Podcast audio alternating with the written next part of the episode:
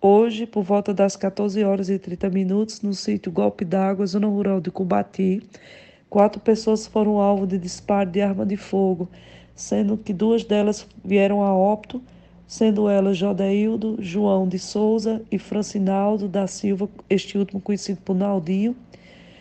É, Alvo Queiroz Nascimento, conhecido por Cabeção, e Juscelino Batista da Costa.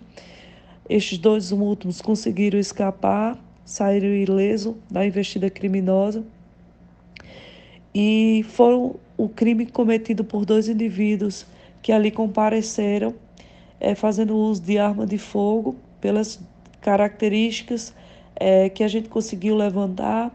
Os dois indivíduos eram altos, usavam roupas escuras e atiraram primeiro em direção a Jodeildo, é, João de Souza, que estava fazendo uso de um trator, logo em seguida a, em direção a Francinaldo da Silva.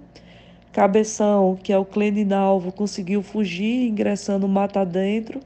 E Juscelino também é, que estava numa motocicleta, ao ver os disparos de arma de fogo, conseguiu empreender fuga.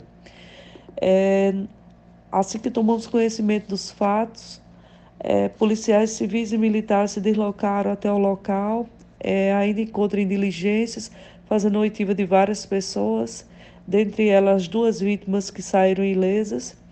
É, o IPC-UML fez a remoção dos corpos e a Polícia Militar, assim como a Polícia Civil, encontra em diligência no intuito de localizar os acusados.